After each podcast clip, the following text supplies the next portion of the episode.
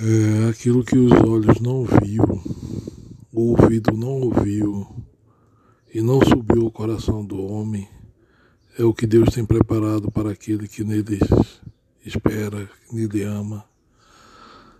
Acreditemos firmes, convictos, que a palavra de Deus é fiel e que se cumprirá na vida daquele que nele crê. Isso é promessa isso é existência, é fato concreto que podemos confiar e acreditar e viver através da palavra.